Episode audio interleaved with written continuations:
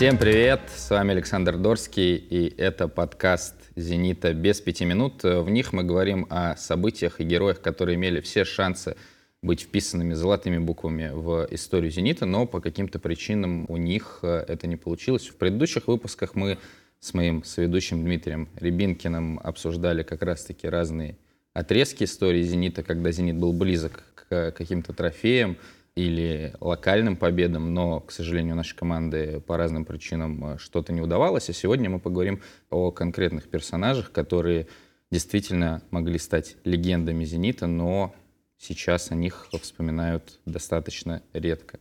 Дим, привет. Добрый день. Добрый день. Добрый. Как всегда, ты будешь мне помогать разбираться в сложных вопросах.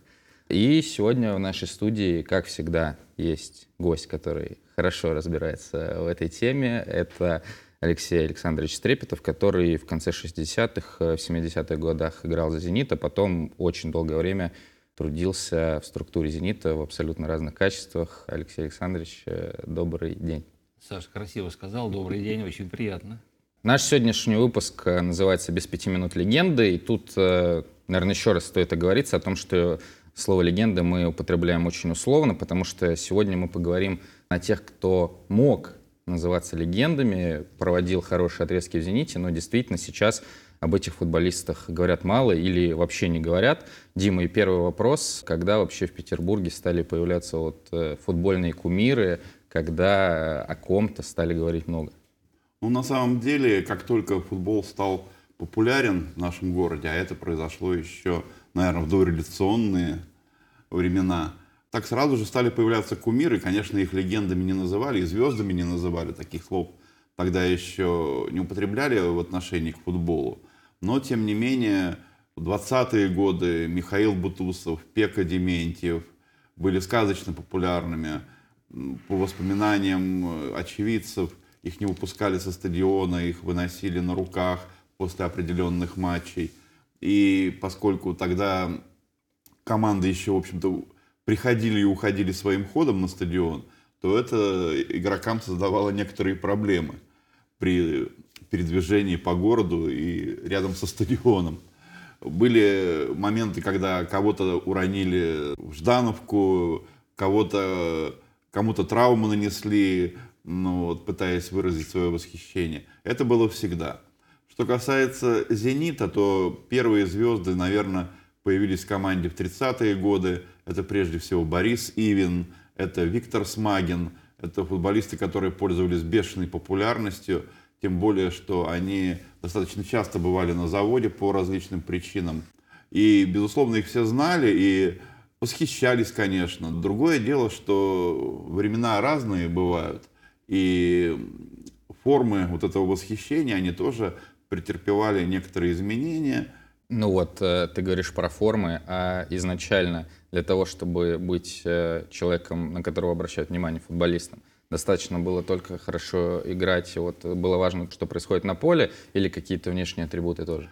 Я думаю, что для болельщиков было важно, как человек играет, как отдается на поле во время игры, да, потому что сразу видно, кто в пол ноги, так сказать, ходит по газону, а кто непосредственно, в общем-то, выкладывается на все сто процентов, безусловно.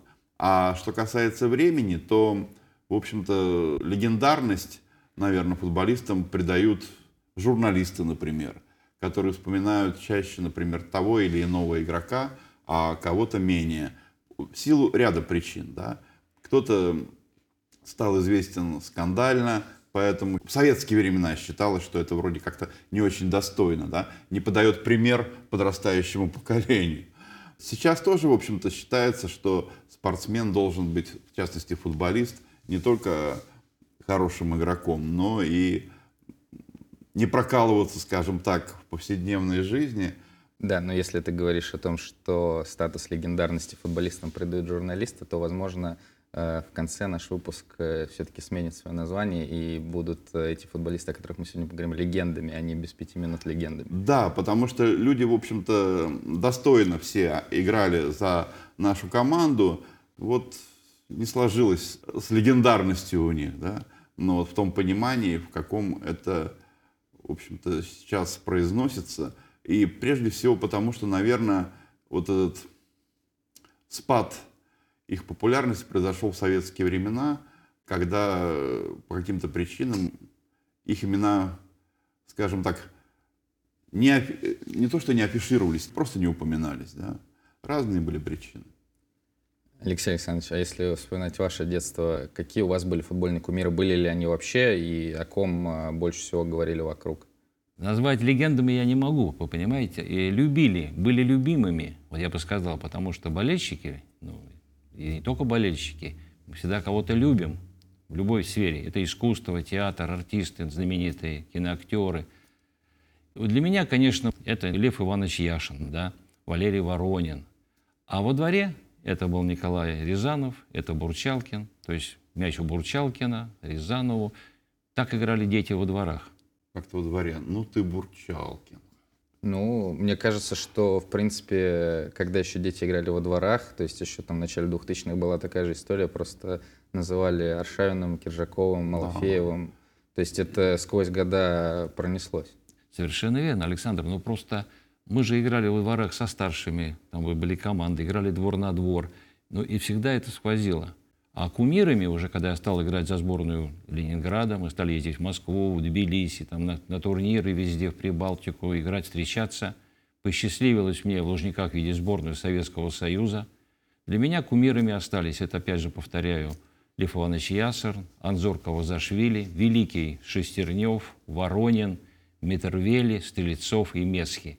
Вот эти люди для меня, они, ну, выдающиеся футболисты, выдающиеся как личности все – это было так.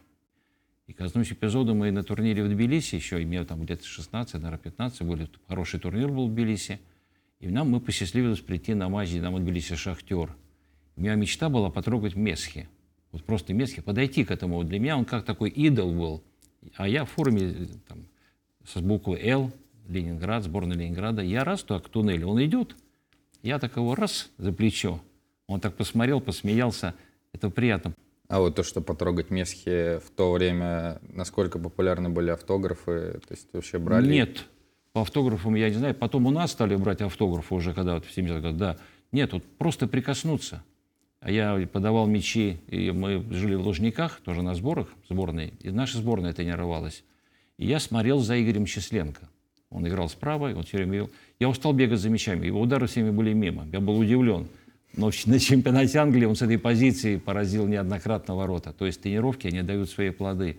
И когда рядом видишь этих кумиров, и когда Лев Иванович там на берегу Москвы присел, а ему разрешали курить, это сумка Адидас, и он закурил, и для меня это был шок, что великий вратарь, но ему позволяли. Соприкоснуться – это аура, Саш. Побыть рядом с великим – это аура. Впитать его в себя. Можно много говорить об этом. Ну а сегодня мы поговорим о нескольких э, выдающихся игроках «Зенита» 50-х, 70-х э, годов. Э, Дим, кого мы выделим первым? Ну, я бы сказал, когда речь идет о несостоявшихся, может быть, легендах, наверное, поколение военное, многие ребята, которые ушли на фронт и не вернулись, да, могли стать легендарными футболистами, но в силу понятных причин, в общем-то, не стали. Кто-то потерял время, а кто-то жизнь, кто-то здоровье – Поэтому мы начнем все-таки с послевоенных лет. В детстве я в какой-то момент уже считал себя достаточно продвинутым с точки зрения знания истории «Зенита». И тем не менее, когда популярном в то время еженедельнике прочитал в статье Константина Есенина упоминание об Анатолии Короткове, я был, в общем-то, удивлен, потому что о таком нападающем я в тот момент не слышал. И я бы хотел спросить Алексея Александровича, насколько это имя было известно вот в 60-е годы, когда он начинал, может быть, играть в футбол? Ну, мы следили всегда за «Зенитом», за ленинградским «Динамо». Конечно, любая фамилия футболиста основного состава «Зенита» была на слуху. А коротко мы знали, что это хороший нападающий, быстрый, забивной, наравне с Бурчалкиным, Рязановым. Любой футболист «Зенита», он был любим нами. Мы говорим о связке Дергачев, Завидонов, да, Роберт Савейко, Спиридонов, Беликов, там, Алам. Я могу назвать, просто для меня назвать состав «Зенита» не проблема. И, и болельщики знали каждого. Все были любимы нами. Но были индивидуумы, которыми болельщики отдавали предпочтение, ну, как Бурчалкин, как Рязанов, как Завидонов, как Дергачев. Ну, это уже футболисты конца 50-х Да. годов, да? Коротков закончил играть в большой футбол очень рано, скажем так, через год после того, как вы родились, да? Поэтому Ну, вот я говорю, это что по статистике, я просто говорю, Вадим Григорьевич Храповицкий много рассказывал, Леонид Дмитриевич Бурчалкин о нем много рассказывал. То есть история, она говорит о нем как о хорошем, мощном и сильном футболисте. Я просто немножко позволю себе сделать такой исторический экскурс. Немногие, может быть, знают об этом футболисте. Он родился в 25 году в Саратовской области, в деревне. Потом отправился в Сталинград работать на оборонном заводе. Был с ним эвакуирован в начале войны на Урал. Там приписал себе два года, состарил. Просто как народная молва, в общем-то, говорит, взял свои документы и исправил пятерку на тройку. И с этими документами пошел поступать в летное училище. Его взяли, однако там он долго не проучился, за какие-то прегрешения его отчислили. Он работал снова на заводе, потом начал играть сначала в Свердловском «Зените», потом его пригласили в Куйбышевские крылья Советов, потом в «Зенит». И его рекорд 22 мяча за один чемпионат, который установил он в 50-м году, он продержался очень долго, да, до сезона 2011-2012, когда этот рекорд побил Александр Киржаков. Но там матчей было, наверное, больше. На самом деле не, не сильно больше, потому что тот же Киржаков в сезоне, в котором установил рекорд, сыграл 38 матчей, а Коротков в том сезоне 50-го года сыграл 36. То есть это соизмеримая, наверное, величина. Потому что там было много команд, тогда как раз в 49-м, 50-м году расширили высший дивизион, и там действительно было 19 команд, много матчей, результативный футбол. И вот это достижение достаточно долго продержалось. А в 51 году, в середине 51 года, его уже отчислили из «Зенита». На тот момент ему было 25 лет, самый расцвет, в общем-то, для футболиста, для нападающего, тем более для легкого нападающего. И, в общем-то, из большого футбола он пропал, долгое время о нем вообще было ничего не известно. И тут самое время употребить слово «легенда». Да? Легенда гласит, что все-таки он за какие-то свои проступки отбывал срок, потом вернулся в футбол, был играющим тренером команд э, Бокситогорска и Пикалева. Они выигрывали первенство Ленинградской области, они выигрывали там межрегиональные какие-то соревнования. После этого он пропал, пропал на тот момент, когда ему было лет 35-36. Да? Говорят, что вроде бы жизнь его рано оборвалась. Ну, вот, по каким причинам, никто толком не знает. Здесь, как говорится, простор для личных биографов этого человека, но никто особо этим не занимался, потому что вот в 1951 году, когда его отчислили из «Зенита», по существу, как, на нем была такая черная метка, да, человек, который запятнал себя, может быть, не самым лучшим поступком. Как вы считаете, справедливо это, Алексей Александрович? Дима, так пасмурно все. Знаешь, такая, такая погода сегодня нехорошая в нашем великом Санкт-Петербурге, и ты еще добавляешь таких эмоций. Э, Советские времена были, было очень строго. Советский спортсмен – это коммунист, это комсомолец, тот, который идет, играет хорошо в футбол, хорош в жизни, пьет кефир, Вовремя пьет сдает взносы. да, все это здесь. И здесь, конечно, жизнь была очень тяжелой, можно понять, и то, что, может быть, мы не помогли ему, то есть не оказалось руки помощи, хотя, как вы говорите, что он в области выигрывал, то есть он должен был совершенствовать свои знания, передавать свой опыт молодым.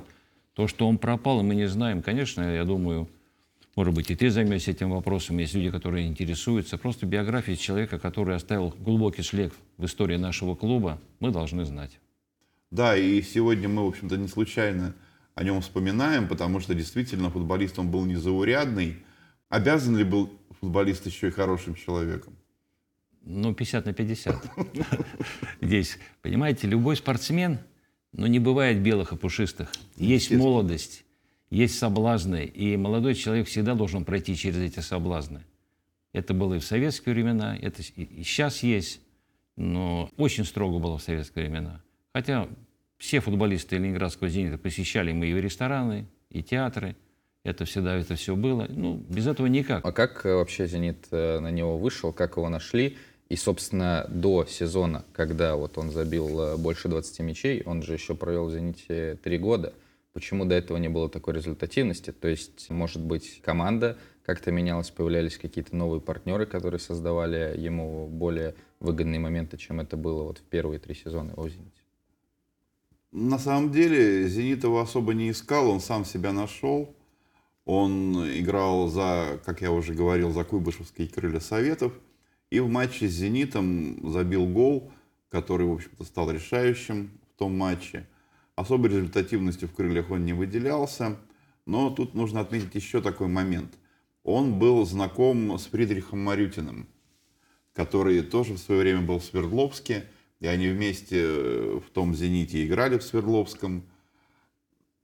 И они были лично знакомы. И вполне возможно, что и Марютин обратил внимание тренеров «Зенита» на этого нападающего и сказал, что у него очень хорошие перспективы. Действительно, в тот момент, когда он перешел в «Зенит», ему было 21 год, и он был очень перспективен техничный, быстрый, резкий, здорово играл головой, несмотря на небольшой рост.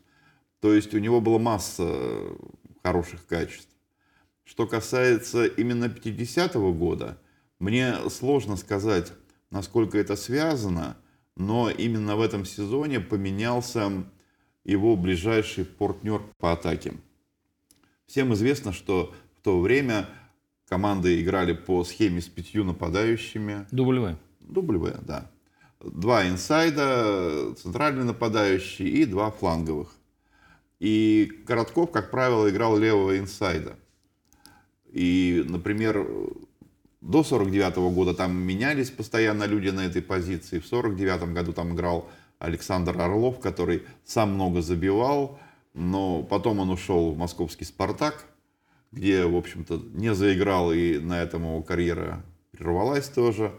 А в 50-м на месте левого флангового нападающего появился Александр Иванов, которого Лемешев нашел в команде «Трудовые резервы». И вполне возможно, что вот именно эта связка Иванов и Коротков, она спровоцировала вот это такое увеличение результативности. Анатолий немало забивал, немало забивал, но тем не менее вот изменения произошли именно в этом сезоне, когда рядом оказался Иванов. Вполне возможно, это связано. Хотя, конечно, стопроцентной уверенности, наверное, нет. А вот то, что ты сказал про знакомство с Марютиным, неужели у него никогда не спрашивали потом, повлиял ли он как-то на переход Короткова? Или спрашивали, а он не я отвечал? Я нигде, к сожалению, не встречал. Я сам с Фридрихом Михайловичем не единожды беседовал, но почему-то вот этот вопрос у меня в голове не родился. Дим, ты момент. назвал великого, да, Александра Иванова. А кто рядом был? И кто был главным тренером этой команды? Ну, тренером был Константин Лемешев, ну. который преобразовал «Зенит», в общем, вернулся в «Зенит» в середине сезона 48 -го года. И команда, конечно, заиграла совершенно иначе. Мы уже вспоминали эти сезоны 49-50 годов, когда очень близко наша команда была тому, чтобы занять место среди призеров. Но в первом случае не хватило глубины состава. Команда просто осенью физически подсела. А 50-й год закончился трагически, да. Константин Иванович болел, и в результате в сентябре умер, и, в общем-то, команда уже доигрывала сезон и чемпионат без него. И, безусловно, конечно, его заслуга очень велика еще какие причины можно назвать? В 50-м году очень сильно прибавил тоже центральный нападающий Иван Комаров. Ну вот, Марютина мы вспоминали, он был правым инсайдом. Здесь, в общем-то, все осталось прежним. Дим, вот я сейчас ты называешь состав, но ты же назвал великих Иванова и Марютина. Да. Это два, это два великих футболиста. Вот это настоящие две легенды. Александр Иванов, Фредди Михайлович Марютин. Это с такими игроками можно играть. Я думаю, я бы завел тоже. Ну, Это а- называется Они были и ассист- раньше в команде. Знаете, как каждое событие должно созреть, да? Вот, очевидно, в 50-м году все вот сошлось на том, что именно вот Коротков тоже выстрелил, да, другие тоже играли удачнее. Вообще был хороший сезон. И такое вот сочетание событий привело к рекорду. Ну вот то, что ты, Дима, назвал не всех футболистов, но ты назвал просто наших, вот сейчас модно говорить, звезд, да? Это были звездные футболисты, игроки сборной Там Советского справа я Союза. не назвал, играл Николай Смирнов, как правило. Тоже, в общем-то, футболист заметный, который потом долго работал тренером в нашем совершенно верно. ленинградском футболе. Тоже, в общем-то, Дим, а кто защищал наши ворота? ну, конечно же, Леонид Иванов. Ну, вот видишь, какой. У нас получается, что человек молодой, да, попал к выдающимся футболистам. Леонид Иванов, Марютин, Комаров. Вот эти футболисты, они всегда будут на слуху. В середине тогда играли еще Левин Коган, да, последние сезоны доигрывал. Лазарь Кравец. Замечательные тоже игроки. Саш, вот сейчас называют имена. Состав, это вот то, что мы сегодня коснулись, это очень важно. Состав, состав просто великолепный. Все люди заслуженные, все умели играть в футбол, и все были любимы нашими болельщиками. И вот и я скажу, что Короткову, да, ему повезло попасть в этот состав. Это называется голы всей команды. Ну, вполне вероятно. К сожалению, ви- видео и кинохроники тех времен сохранилось очень мало, но, наверное, вы правы. Здесь мы назвали просто команду такую, не буду сказать, что она звездная, но это очень классная команда. Люди все с именем, люди все умеющие играть в футбол. Я просто очень хорошо знаю биографию любого из них. И вот здесь совместными усилиями, плюс великолепный тренер, он стал отличным бомбардиром. Это заслуга всех людей, которых Дима перечислил. Да, но все-таки 22 гола, то есть и тот факт, что этот рекорд не бился очень долго, он говорит и в том числе о Короткове тоже. Что Чуть о других влияние людях. факторов по, И по принципу здесь- суперпозиции, вот такой результирующий вектор Конечно, получился конечно. очень Просто, сильный. если честно, я думаю, что даже немногие знают, кто владел рекордом до Киржакова. То есть, э, на- наверное... Нет, ну об этом много, конечно, писалось, Нет, об этом э, то, что писалось, знают, то- То, писалось. что знают все, конечно, гарантии нет. Плюс уже, к сожалению, это было Да, почти 10, даже 10 лет назад. Рекорд Киржакова-то уже 8 лет, да, прошло. Уже история. Следующий э, герой нашего выпуска это Анатолий Дергачев, человек, который отыграл за «Зенит» аж 9 сезонов. Э, но, опять же, про него говорят, наверное, не столько, сколько э, его футбольные качества этого заслуживали.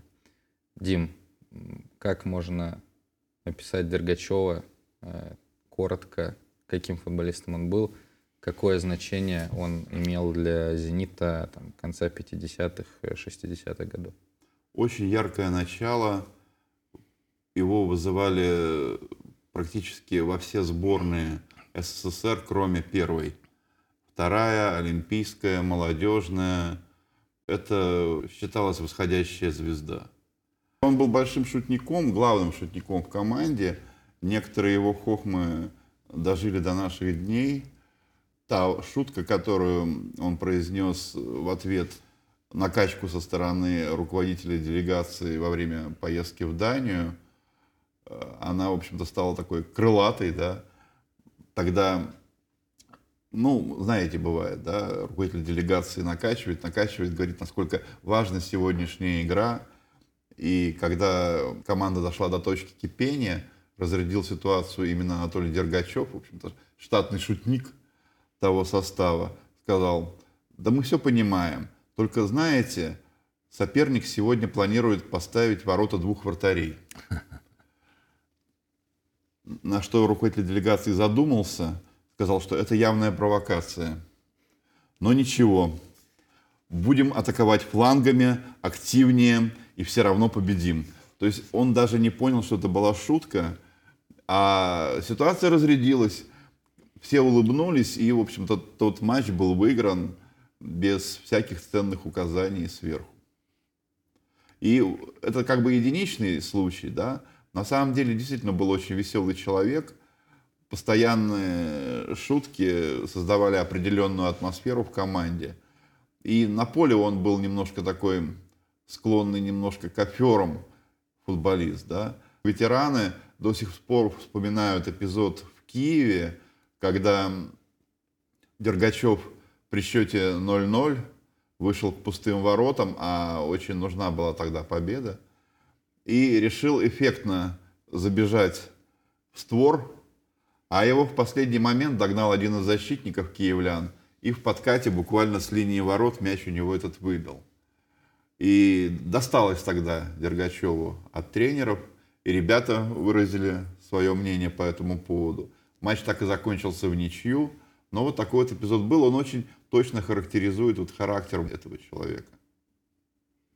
И, конечно, очень обидно, что в конце 60-го года, в тот момент, когда ему, в общем-то, только-только исполнилось 23, для полузащитника возраста, когда только все начинается, ну вот, он попал в эту неприятную историю, которая, в общем-то, закончилась отстранением от футбола на полтора года, а могло быть и больше, потому что первоначально было три, и, безусловно, это сказалось на нем. Что касается игровых качеств, то это был игрок по пластике, по своей, очень похожий на Романа Широкого. Единственное, что он в силу игровой модели того времени больше уделял внимание обороне.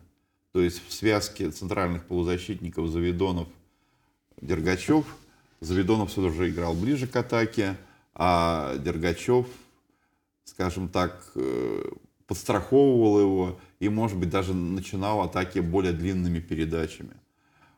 Прав ли я, вот Алексей Саныч? Ну, если говорить как бы о характеристике того «Зенита». Вот тот «Зенит», любимый, опять же, «Зенит» наш, да, пара Дергачева-Завидонов считалась одной из сильнейших в Советском Союзе. Все-таки Станислав Петрович – это капитан Олимпийской сборной, Дергачев – кандидат в эту сборную. И они были вот этот стержень середины поля, как есть поговорка, да, назови свою середину поля, я скажу, что у тебя за команда. Так получилось, что Завидонов и Дергачев, несмотря на то, что у них разница в возрасте практически три года, они одновременно пришли в «Зенит», в основную команду. Завидонов из трудовых резерв, если кто не знает, это тоже команда высшего дивизиона в 50-е годы, в середине 50-х.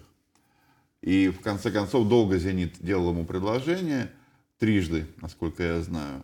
И Станислав Петрович наконец-то согласился в 1957 году. И в этом же году Дергачев, которому было тогда всего 19 лет, тоже, в общем-то, пробился в основную команду, выступал за дубль. И это вот такой вот пример воспитанника клуба. И, конечно, если в 1957 году им мешали какие-то организационные неурядицы, то с приходом Георгия Жаркова «Зенит» заиграл совершенно иначе. И, конечно, 1958 год – это просто великолепный сезон два молодых полузащитника, они делали практически все, что хотели в центре поля. Недаром их и одного, и другого приглашали в различные сборные. Надо сказать, что Москва очень неохотно смотрела в сторону «Зенита» в те годы, но здесь они ничего не могли поделать, и была очень перспективная связка. И того же Завидонова приглашали и в «Динамо», и в «Торпедо», и возили их в заграничные поездки с этими командами, всячески уговаривали. Но в силу различных причин не уговорили. Но это был яркий игрок. Вот о нем можно сказать, да, карьера закатилась очень рано. Да, после амнистии Дергачева перестали вызывать в различные сборные. На нем опять же вот такая вот черная метка, когда про человека меньше говорят, меньше обращают внимание на его игру, не вызывают в национальную команду. Ну, не знаю, может быть, если бы он там на две головы был выше всех, Дим, может быть, и вызвали бы. В любом случае, в то время человек с судимостью, он уже не выездной. Приглашать сборную Советского Союза, это, это не то, что там китайская стена, это просто непроходимая стена. Ну, вот, он мог оказаться только в любительской команде. Мы, если говорить о Эдуарде Стрельцове, которого вся страна просила вернуть после судимости, Так сколько инстанций, какие да. люди ходатайствовали. Он попал, как ты сказал, в омут, он мог только там продолжить тренерскую работу, и то навряд ли ему мы дали. К сожалению, судимость в советские времена закрывала дорогу во всем. Ну, все-таки через полтора года ему уменьшили срок дисквалификации. Дисквалификация, ты имеешь в виду срок, не дисквалификация спортивная? Ну, на самом деле, отбывал ли он реальный срок, это тайна за семью печатями. Там была в общем-то, достаточно банальная история, когда люди пошли отмечать праздник в ресторан, и двое людей, скажем так, повздорили. Да? Иногда такое случается. Конфликтные ситуации случаются. В общем, житейская история, но она вот вылилась таким вот чер- черным крестом на биографии Дергачева. Здесь, опять же, я подскажу, да, э, в советские времена мы старались показать, что мы, люди должны быть аккуратными, люди должны быть дисциплинированы, тем более спортсмен. Вот. На самом деле Дергачев после возвращения играл тоже очень сильно. И, к сожалению, достаточно рано закончил свою карьеру, в общем-то, в 30 лет. Наверное, мог бы еще играть, но сложилось вот так. Дима, а заканчивал карьеру, он говорит, в футболе. Он заканчивал, тогда была такая модная, модное поветрие, да, не только у него. Футболисты, которые уже на закате карьеры отправлялись в Среднюю Азию, в клубы второй лиги, где были очень хорошие зарплаты. И Дергачев выступал за две такие команды. Потом в 33 года, в общем-то, закончил играть. И вот с ним произошла такая трагедия. Это не только у него было такое изменение в игровой карьере. Целый ряд футболистов таким же образом, в общем-то, зарабатывали деньги, уже оказавшись вне большого футбола. Поговорили мы чуть-чуть про атаку «Зенита» времен Дергачева, и уже прозвучала у нас э, фамилия Рязанов, Николай Рязанов, нападающий э, «Зенита» в конце 50-х, начале 60-х годов. Э, и в самом начале выпуска еще у нас прозвучала фамилия Дементьева, и как раз-таки Николай Рязанов считается его воспитанником, и кто-то, когда он уже играл за «Зенит», даже сравнивал его с Дементьевым. Дим, каким был путь э, Рязанова к «Зениту», каким он был футболистом, э, какие у него были первые годы в команде? На самом деле, действительно, Рязанов — это такой Пека Дементьев 60-х годов. А в команду он шел очень непросто. Если, например, тот же Дергачев сразу же как-то перешел из дубля в основу, то Рязанов первые годы появлялся на поле эпизодически. Тому же Жаркову не нравилась его склонность к импровизации, может быть, не всегда выполнению требований, которые к нему предъявлялись. Он был очень оригинальным человеком, но в то же время немножко таким несистемным, да. Наверное, он бы не был тем Николаем Рязановым, если бы на, на все просьбы, да, говорил «да». Он был очень интересным, да, и за ним было безумно любопытно наблюдать, и в то же время вот эта вот нестандартность, она немножко озадачивала тренеров, и лишь э, в 60-м году, когда уже стало понятно, что игрок вырос, а ему было на тот момент уже так, за 20, он стал играть в стартовом составе и провел великолепный сезон. Там была совершенно фантастическая игра с московским «Торпедо», которую «Зенит» выиграл 3-2, а «Торпедо» был тогда чемпионом СССР в том сезоне. И там практически все мячи сделал Рязанов. Один сам забил, там организовывал атаки. Он привлекался в молодежную сборную в этот момент. И в результате прогресс был, в общем-то, с каждым годом. В 62 году его уже пригласили там во вторую и в олимпийскую сборную. Та же самая была ситуация в 63 году. Во время турне по Южной Америке о нем восторженно писали газеты. Я своими глазами видел вырезки эти, когда Рязанова сравнивали с Пеле, называли его русским Пеле или советским Пеле. То есть это был игрок, ну вот, я не знаю, Дементьев в 60-х или Аршавин в 60-х, если хотите, может быть, это будет ближе. Аршавин э, в плане того, что лучшее качество это было подыгрыше, потому что вот ты говоришь, что сравнивали, назвали русский Пеле, но если мы открываем его статистику сезонов за «Зенит», там только один год, когда он забил 10 голов. А все ну, безусловно, он организатор атак, он э, нападающий, который играл чуть-чуть в глубине, да, как тот же Аршавин. Он не забивал столько, сколько Киржаков. Но это не мешало его популярности, да, и не мешало его славе, если говорить сегодняшним языком звездности. Рязанов был примерно таким же, вторым эшелоном играл и в то же время обладал неплохим ударом, тоже небольшого роста, с низким центром тяжести. Вот в этом параллели прослеживаются, по-моему.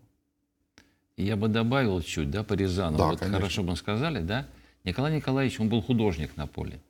То есть он сам рисовал картины игры «Зенита». Многим советским тренерам это не нравилось. То есть были схемы, программы, а он сам получал огромное удовольствие от своей игры. Он собой, сам собой, я хорошо знал Николая Николаевича, он любил себя на поле, он любил себя в жизни. Я бы сравнил его, может быть, с Заваровым, игрок второго плана. Великолепная работа с мячом. Мячишка убирал от себя под себя, как бы такой пылесос его звали, да, или там полотер, он убирал все это великолепно делал, работа с мячом, чувство гола, чувство передачи. И вот то, что мы говорим, разнообразие в, в игру, разнообразие, игру в атаке.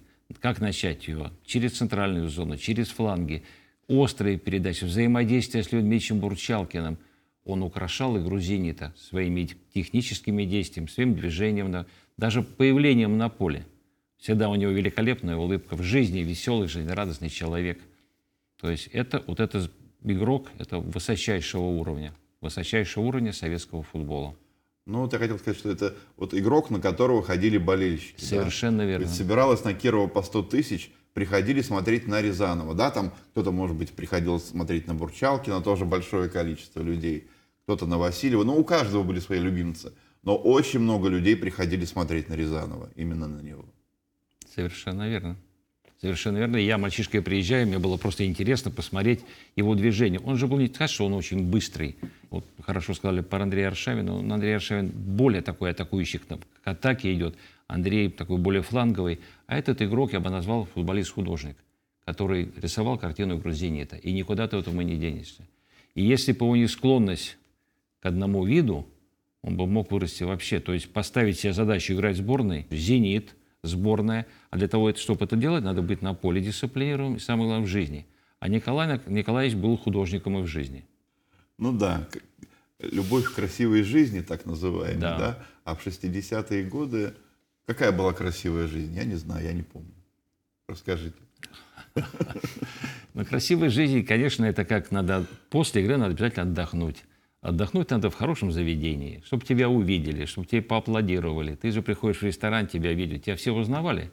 Вот мы сейчас говорим, что узнают Аршавина, там, там, ну, наверняка Халка бы узнали. Но также Николая Николаевича все знали. Он говорит, самое главное, в баньку пришел, веничек, все, и к вечеру буду готов. Значит, вечером игра, а утром баня. Такая хорошая процедура для восстановления к игре. Другие времена, другие нравы. Все-таки больше мы играли для болельщиков. Опять же, повторю, не за деньги, так, а ради любви к футболу, ради любви к своему городу. И также Рязанов, Бурчалкин отдавали свои силы и желание только проявить себя для любимого города. Ну вот это, то, что он художник в жизни, вот это творчество, оно э, было на протяжении всей карьеры, потому что ну, он же долго достаточно играл за «Зенит», э, и вы так его описываете игру в таких красках. Красков, да. Почему тогда, сейчас о нем не так много говорят, не так ну, много помнят? здесь о многих также. Это уже вот сейчас заслуга клуба будет, да, чтобы эти люди были на- в памяти. Вот эта передача, она и посвящена ему, это приятно. Да, я имею в виду, что вот э, то, как он себя вел за полем, это было на протяжении всей карьеры, и, или это было там в какой-то период, когда он уже был хорошим мастером, и после этого вот эта жизнь за полем начала мешать. Футболист-художник, он и в жизни постоянно художник. И закончив уже играть в «Зените», Николай Николаевич просто, ну, любил эту жизнь, от нее никуда не денешься. Николай Николаевич всегда был лидером, всегда приятная улыбка на лице. Трудно, Саш, себя перестроить, если ты привык к этой жизни. Привык. И старайся в этой жизни Это там был другой мир, к сожалению. Другой мир, советский мир. Да, значит, о причинах того, что о Николае Рязанове стали меньше вспоминать 70-е годы. Во-первых, не очень хороший уход из команды, да. Когда его дисквалифицировали за нарушение режима, это было 9 мая, а этот праздник для людей того поколения, он очень был значимый. И представления о том, как его нужно отмечать, тоже были особые, да, наверное, не такие, как у нас с вами. Даже, может быть, не такие, как у поколения Алексея Александровича, да. Все-таки Рязанов принадлежал к довоенным детям, да, и он пережил войну. И именно в момент празднования 9 мая он был пойман, и именно после этого последовала вот эта вот последняя дисквалификация, неприятный разговор Федерации футбола – и, в общем-то, практически на этом карьера его закончилась. Люди, которые так уходят, они, конечно, не приветствовались в то время. Но Николай Николаевич поиграл и в Узбекистане. Да, в да, деле. после окончания дисквалификации. У него же было предложение на протяжении всей карьеры каждый год по несколько штук. И в Москву, и особенно Киев его очень сильно хотел. Просто Киев, там и тот же Воинов приезжал, его постоянно уговаривал и различные были рычаги давления, но он категорически не хотел уезжать из родного города. Он сказал, что для него других городов не существует. Вот. А после окончания дисквалификации, да, он играл в Узбекистане за тот же политотдел, Потом, по-моему, в Новгороде он играл. Они, многие зенитовцы заканчивали да. свой в электрон Новгород, хорошая команда была. И он там был кумиром. Ходили смотреть уже смотреть на Николая Николаевича Рязанова. Василий Савельевич Данилов играл в этой же команде. Великий тоже наш футболист, участник чемпионата мира. Все играли за Новгород. Да, вот тема судимости. Ну, слава богу, что Василия Данилова, но вот как-то это все прошло легче. Василия Данилова, по существу, реабилитировали, да, в 90-е годы, заслуженного мастера спорта дали, он совершенно по праву считается легендой команды, призером чемпионата мира. Но вот, может быть, нечто подобное произошло бы и с Рязановым, если бы он дожил до середины. Сегодня мы поговорили о трех э, выдающихся игроках «Зенита», затронули практически 20 лет э, в истории клуба, но на этом выпуск э, серий под названием «Без пяти минут легенды» не заканчивается. Ну а сегодня мы вспоминали об Анатолии Короткове, Анатолии Дергачеве и Николае Рязанове. Э, да, их судьбы сложились э, в чем-то трагически. Сейчас э, о них вспоминают редко, но эти люди действительно оставили яркий след в истории «Зенита», о чем сегодня, собственно, нам Алексей Александрович и Дима подробно рассказали. Спасибо вам большое за разговор. Я узнал тоже много нового. И я надеюсь, что наши слушатели узнали еще больше. Дим, спасибо, как всегда, за твой э, ликбез, за анализ. Э, как всегда, ты обо всем в деталях рассказал. Ну, надеюсь, что я был полезен и интересен. Да, и Алексей Александрович тоже большое спасибо. Ждем вас э, через несколько дней в этой же студии. Будем говорить про 70-е годы. Спасибо за приглашение. Я с удовольствием приду. И с удовольствием с Димой и Сашей с тобой обсудим все перипетии 70-х годов.